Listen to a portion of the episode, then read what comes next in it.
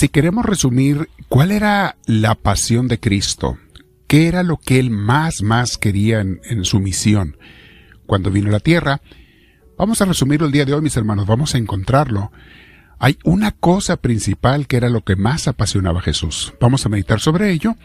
Te invito a que te sientes primero en un lugar con tu espalda recta, tu cuello y tus hombros relajados, y vamos a meditar en el Señor, en su pasión, en su deseo.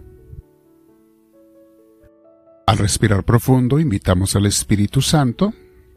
Le decimos, Espíritu de Dios, lléname de ti, te lo pido. Hazme sentir tu presencia y sobre todo, guíame en esta clase, en esta formación espiritual y en la oración que voy a hacer yo contigo después. Bendito seas, Señor Dios mío. Bien, mis hermanos, al título de hoy le pusimos Las parábolas del reino, la pasión de Jesús. Y vamos a meditar un poquito también, continuando el tema de ayer, ¿qué significa ser de verdad un discípulo de Cristo? ¿Quién es un discípulo de Cristo? ¿Quién es un enamorado de Dios? Ayer veíamos que el deseo más grande de Jesús es el fincar el reino de Dios en nosotros y a través de nosotros en el mundo entero. Tranquilamente y con mucha confianza lo puedes resumir en esto. Esa era la pasión de Cristo, sí, sí, también venía a salvarnos, también venía a enseñarnos el camino, etc. Pero todo eso iba en función de fincar el reino de Dios. De hecho, no podemos llamarnos discípulos de Cristo o seguidores de Dios o personas que realmente aman a Dios, si no queremos acompañar a Jesús en esta gran misión y obedecer sus órdenes. Esa orden que nos dio en la gran comisión que ayer mencionamos de Mateo 28, versículos 19 y 20, de ir por todo el mundo y convertir a todas las almas a Él, a su reino, al reino de Dios. Jesús pensaba en su Padre Celestial, Él no buscaba alabanzas para sí mismo, nunca lo hizo buscaba alabanzas y solamente quería que lo aceptaran, que creyéramos en Él como el camino para llegar al Padre. Una de las razones por las que mucha gente solamente son creyentes, porque creyentes hay muchos, mis hermanos, hay muchos, las iglesias están llenas de creyentes todos los fines de semana. Pero no es lo mismo ser creyente que ser un discípulo o que ser un seguidor o que ser un enamorado de Dios. Creyentes también, les decía ayer, era Herodes, que creía en Juan Bautista y lo admiraba, pero aún con todo eso lo mandó matar. Creyente era también el joven rico, pero no se atrevió a dejar las cosas del mundo para seguir a Jesús. Creyentes, oh, todos los domingos hay miles y miles de creyentes en las iglesias, creyendo en Dios, buscando algo de Dios, tratando de cumplir, una palabra que me cae muy gorda, cumplir con Dios pero de amor a Dios y entrega a Dios, de discipulado, no hay nada. No hay amor. Los enamorados, mis hermanos, hacen todo lo que puedan para complacer y hacer feliz a su amado. Están nada más queriendo averiguar qué es lo que quiere mi amada, mi amado, para hacerle feliz. El ir a misa los domingos es algo hermosísimo, mis hermanos, y siempre les estoy recordando. Es fundamental para darle a Dios su adoración, la cual Él se merece, y para recibir enseñanza, para servir a los hermanos, para recibir la Santa Comunión, para convivir entre nosotros como familia de Dios. Eso es muy bueno y nunca lo dejes de hacer.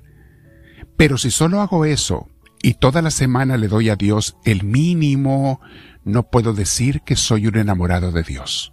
Si me olvido de Dios toda la semana y solamente me acuerdo de Él una hora, hora y media a la semana, eso no hacen los enamorados, porque los enamorados piensan en su amado, en su amada todo el día, y todos los días de la semana, y a veces hasta durante la noche también. Con muchas parábolas, Jesús, que sí estaba enamorado del Padre, nos cuenta, nos dan cuentos bíblicos, esas son las parábolas, cuentos bíblicos de enseñanza espiritual. Con muchas de ellas Jesús trataba de explicarnos esto. A veces lo hacía también directamente palabras directas. Jesús ya no hallaba cómo enseñarnos el centro de su mensaje a lo que había venido, lo que nos quería enseñar, esa nueva manera de vivir. Que nos dediquemos a sembrar el reino de Dios en nuestros corazones y en los de los demás.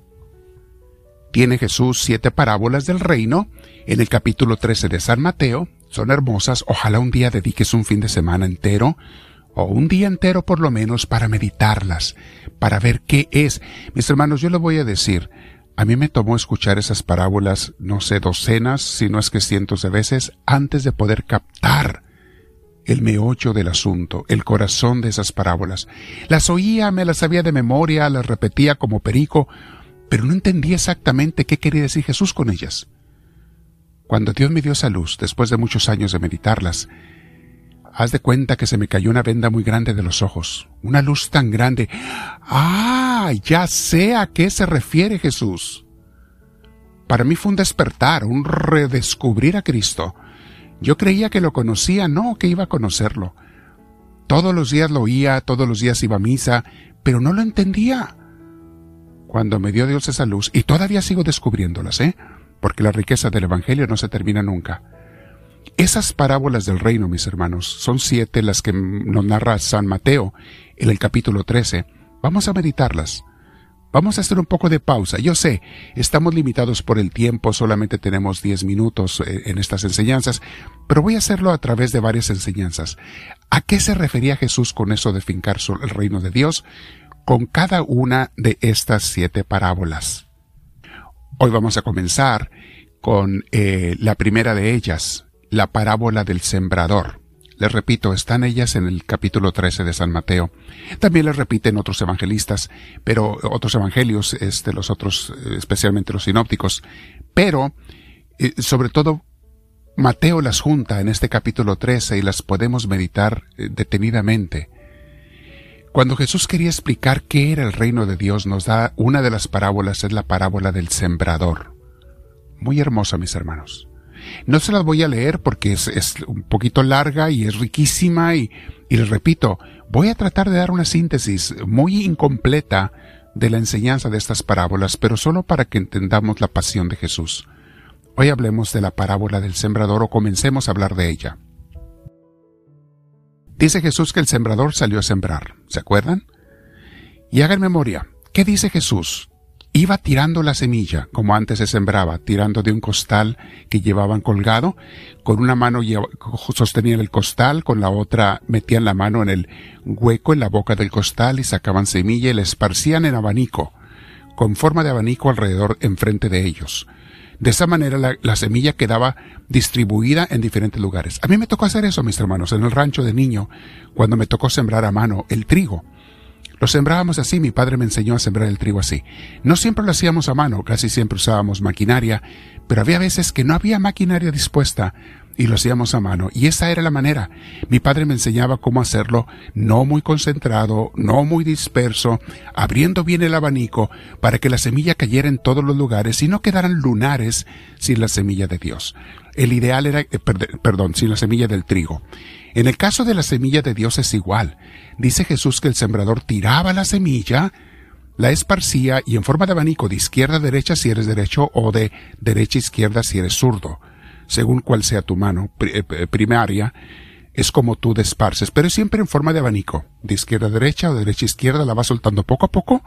Cuando terminas de correr tu mano de izquierda a derecha, en el caso mío, eh, terminó toda, se te acabó el puñado y sigues caminando, no te paras porque el caminar hace que la semilla se vaya también avanzando hacia adelante. Este era el sembrador que salió a, dispersar la semilla. Mañana vamos a explicar esta parábola porque hoy no hay tiempo, pero ¿qué significa que Dios tire la semilla en nosotros, su palabra? ¿Qué significa y qué significa también el que cae en diferentes tipos de tierra la semilla de Dios? Por hoy, mi hermana, mi hermano, quédate platicando con Dios. Medita en esta pasión de Cristo y di, ¿estoy enamorado de Jesús lo suficiente como para darle mi vida? ¿Como para darle primer lugar? ¿Como para sembrar su semilla en los demás? Quédate platicando y dile, háblame Señor, que tu siervo te escucha.